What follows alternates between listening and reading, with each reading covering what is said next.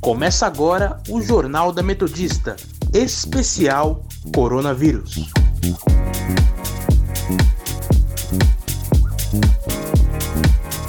Eu sou Amanda Caires. E eu, Luciana Kim. E está começando o Jornal da Metodista, especial sobre o coronavírus. Estamos aqui para informar você das principais notícias de hoje, terça-feira, 14 de abril de 2020. Se você quiser nos seguir, acesse o nosso Instagram, arroba portalrronline ou arroba Sônica Metodista.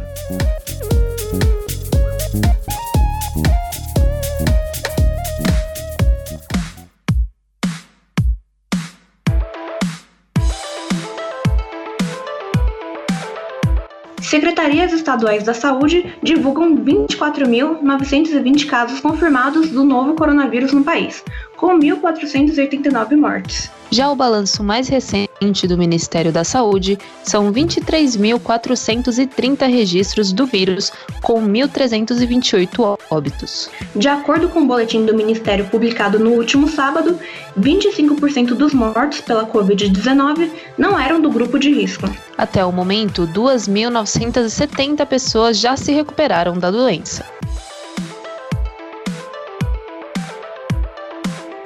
Estudo sobre o coronavírus diz que o número de casos no Brasil supera 313 mil infectados. A estimativa foi apresentada nesta segunda-feira pelo portal Covid-19 Brasil e foi feito por cientistas e estudantes de muitos centros de pesquisas do país. E segundo a pesquisa, a modelagem estimou haver 313.288 infectados até o dia 11 de abril, número 15 vezes maior que o oficial naquela data que era de 20.727.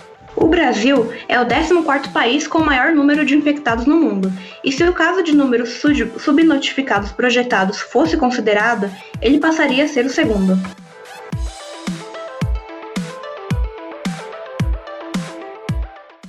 Começa hoje o pagamento do auxílio emergencial de 600 a 1.200 reais para autônomos, informais, microempresários que não têm conta no Banco do Brasil ou na Caixa. De hoje a sexta-feira, os pagamentos entram para os trabalhadores previamente cadastrados no cadastro único e será pago exclusivamente por meio eletrônico. O pagamento segue um cronograma e hoje irá receber quem nasceu em janeiro. Já amanhã, na quarta-feira, quem nasceu em fevereiro, março e abril. Na quinta-feira receberão os nascidos em maio, junho, julho e agosto. E já na sexta serão feitos os pagamentos restantes nessa modalidade.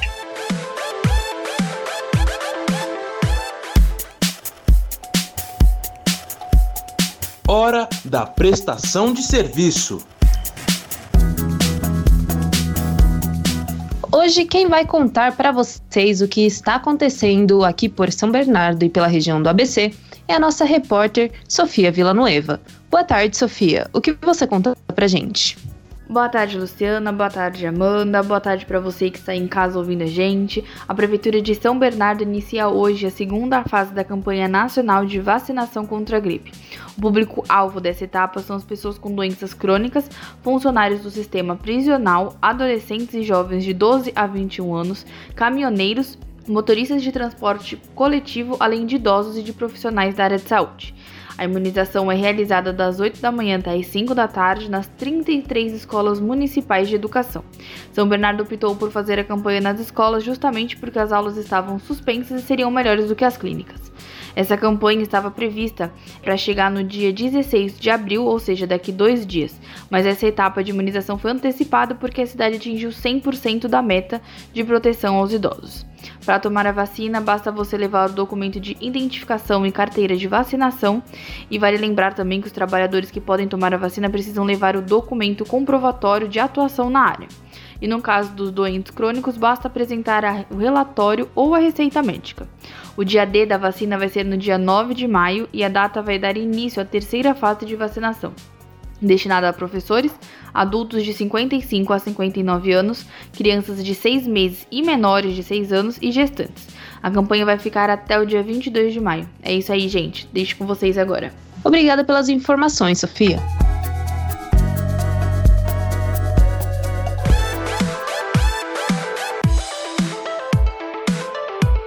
Vice-presidente Hamilton Mourão afirma em entrevista ao jornal Estado de São Paulo que o ministro da Saúde, Luiz Henrique Mandetta, cruzou a linha da bola na entrevista com o Fantástico no último domingo. No programa transmitido pela TV Globo, o ministro havia dito que a população não sabe se deve acreditar nele ou no presidente Jair Bolsonaro. Mourão disse que, abre aspas, cruzar a linha da bola é uma falta grave no polo. Fecha aspas. E ele continuou dizendo que o ministro fez falta e merecia cartão. O vice-presidente também disse que as discordâncias entre Mandetta e Bolsonaro devem ser resolvidas entre eles e não na imprensa. Mourão também afirmou que a crise do coronavírus está sendo politizada e disse que o presidente Jair Bolsonaro tem extrema preocupação com a população desassistida.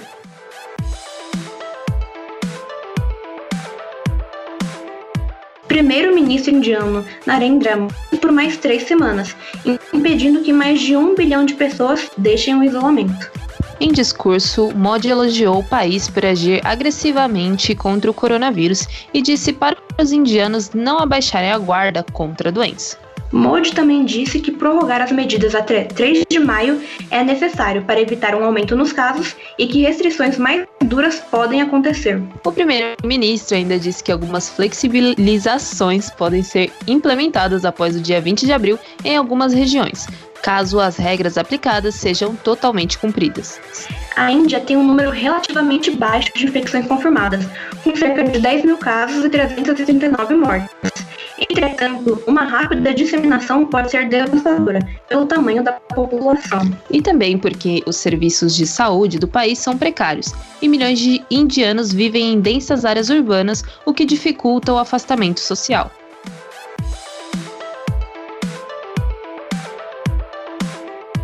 Relatório divulgado pelo Fundo Monetário Internacional diz que a pandemia causada pelo Covid-19 pode levar a economia global a ter o pior desempenho desde a Grande Depressão de 1929.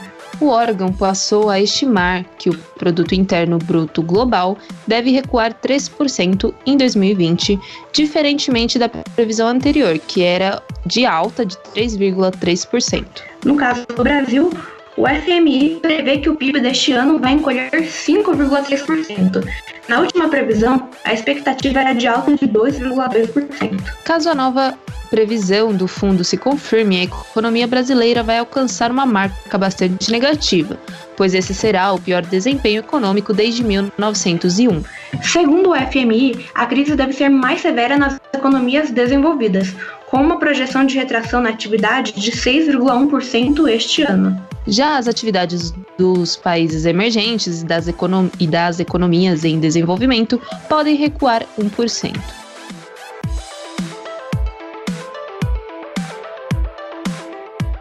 Corte de jornada e salário ou suspensão de contratos já atingiu mais de um milhão de trabalhadores, segundo Bruno Bianco, secretário especial de Previdência e Trabalho. Entretanto, o Ministério da Economia não detalhou o número de acordos individuais e coletivos nem a distribuição desses trabalhadores por setor ou região do país. O Ministério informou que em breve será lançada uma página na internet em que serão divulgados e atualizados periodicamente os dados relacionados e ainda disse que não é possível fornecer recortes regionais ou setoriais. Quem teve corte na jornada e no salário vai receber do governo um benefício equivalente a uma parte do seguro-desemprego, que teriam direito apenas se fossem demitidos. Já as pessoas com contrato suspenso vão receber o valor do seguro-desemprego completo. A medida provisória 936, que cria o Programa Emergencial de Manutenção do Emprego e da Renda, foi editada neste mês por conta da pandemia. A medida já tem força de lei, mas ainda precisa ser aprovada pelo Congresso Nacional em até 120 dias para se tornar uma lei em definitivo.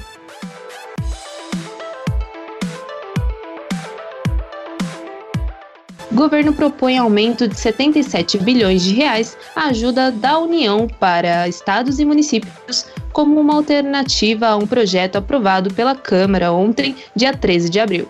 O dinheiro ajudaria governos estaduais e municipais no enfrentamento da crise causada pelo coronavírus. Com isso, o valor total proposto pelo governo chegaria a aproximadamente 127 bilhões de reais. Quase 50 bilhões de reais já haviam sido anunciados em março. O governo tem críticas com relação ao texto da Câmara e entende que a matéria precisa ser reavaliada e modificada.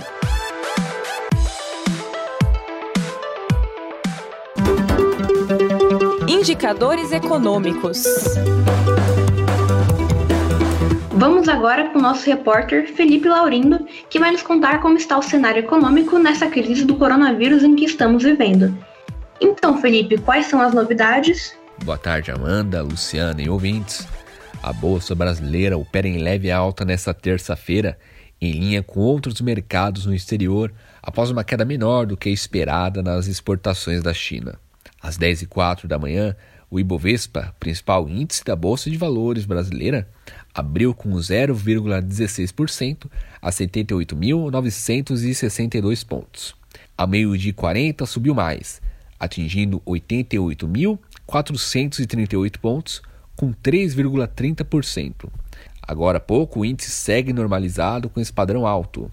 Já o dólar opera em queda de 0,44% frente ao real, cotado a R$ 5,17.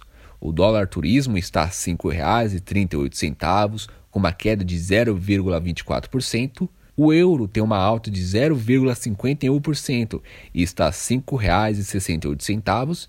E a libra também tem uma alta de 0,38% e está a R$ 6,53. Bom, já ouvimos aí no jornal quem vai receber o auxílio emergencial da Caixa. Vamos relembrar quem pode receber o auxílio? O benefício será pago a trabalhadores informais, desempregados, contribuintes individuais do INSS mês e será preciso se enquadrar em uma das condições abaixo: ser titular de pessoa jurídica, microempreendedor individual ou MEI, estar inscrito no Cadastro Único para Programas Sociais do Governo Federal até o último dia 20 de março, cumprir o requisito de renda média renda mensal de até meio salário mínimo por pessoa e de até três salários mínimos por família até 20 de março, e ser contribuinte individual ou facultativo do regime geral da Previdência Social. Além disso, os beneficiários deverão cumprir todos os requisitos: ter mais de 18 anos de idade e CPF ativo, ter renda mensal de até meio salário mínimo por pessoa, que dá em volta de 522 reais, e ter renda mensal de até três salários mínimos, R$ 3.135 por família. Por hoje é só, eu volto com vocês. Obrigado, Felipe. Prefeito de São Bernardo, Orlando Morando, determina novas regras para bancos e lotéricas. Na noite de ontem, ele fez um decreto em que, a partir de hoje, locais que registram aglomerações terão risco de serem lacrados pela prefeitura. Ainda segundo o decreto, os bancos e lotéricas devem limitar o acesso interno, medida que deverá ser feita por funcionário exclusivo para a função. Espaços de uso comum, como caixas eletrônicos, deverão ser limpos constantemente com álcool em gel e deverá ser feita demarcação com espaçamento de 2 metros entre os clientes. O prefeito disse que esta é uma medida protetiva e que tem seguido a orientação da ciência e de especialistas para salvar vidas e proteger as pessoas do vírus. O prefeito anunciou também que uma decisão em conjunto com os demais prefeitos do Grande ABC permitirá atendimento presencial em depósitos de construção. Essa flexibilização servirá apenas para as unidades comerciais que respeitarem os requisitos da vigilância sanitária, como distanciamento, disponibilidade de álcool em gel e entre outros. Já os postos de gasolina, que é permitido o funcionamento de segunda a sábado entre as 7 horas da manhã e as 7 horas da noite, agora será facultativa a atividade aos domingos. Segundo Orlando Morando, os postos de gasolina estão dando bons exemplos não registrando nenhuma queixa sobre aglomeração ou outro desrespeito. Outro setor comercial que poderá exercer as atividades são as bancas de jornal. A nova regra, entretanto, liberará apenas as unidades que comercializem diretamente, diariamente, publicações informativas. E o jornal de hoje não é só notícia ruim, não. Então vamos de notícia boa também. Agora, a boa notícia do dia. China anuncia a primeira fase de testes em humanos de duas vacinas experimentais contra o Covid-19. De acordo com o funcionário do Ministério da Ciência e Tecnologia chinês, Hu Yabin, ambas as vacinas usam patógenos inativos. O primeiro teste foi desenvolvido pelo laboratório farmacêutico chinês Sinovac Biotech, já o segundo pelo, pelo Instituto de Produtos Biológicos em conjunto com o Instituto de Virologia em Wuhan. Dessa maneira, a China realiza testes clínicos de três vacinas diferentes, pois o governo chinês já havia aprovado em março os primeiros testes para uma vacina desenvolvida pela Academia Militar de Ciências Médicas e o grupo chinês de biotecnologia CanSino. Segundo Yu, Outros projetos desenvolvidos por equipes chinesas, usando vírus da gripe atenuados ou biomoléculas portadoras de informações genéticas, estão sendo avaliados ou testados em animais.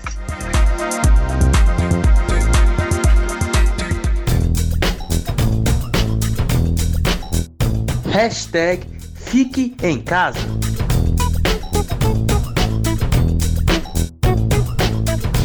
Parte do elenco de Glee se reunirá para performance ao vivo hoje. O grupo da comédia musical, criada por Ryan Murphy, tem como objetivo arrecadar fundos para a organização que presta auxílio para membros da comunidade artística Actors Fund. A reunião será transmitida ao vivo através do YouTube e poderá ser conferida às 9 horas da noite no horário de Brasília. A performance contará com Darren Criss, Matt Morrison, Jenny Lynch, Jenna Uskovitz, Chris Colfer, Amber Ryan, desculpa, Amber Riley e Kevin McHale. Você não pode perder.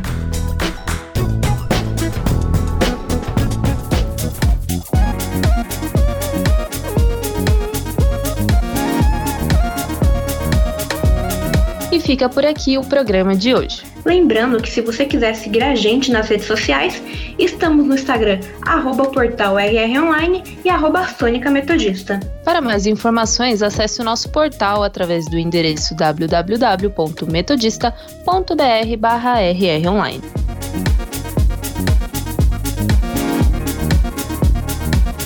Contamos com a participação dos repórteres Sofia Villanueva e Felipe Laurindo. E os trabalhos técnicos do queridíssimo Leonardo Angel. apresentação de minha Amanda Caires e minha Luciana Kim. Continue ouvindo a nossa programação e até amanhã. Até a próxima.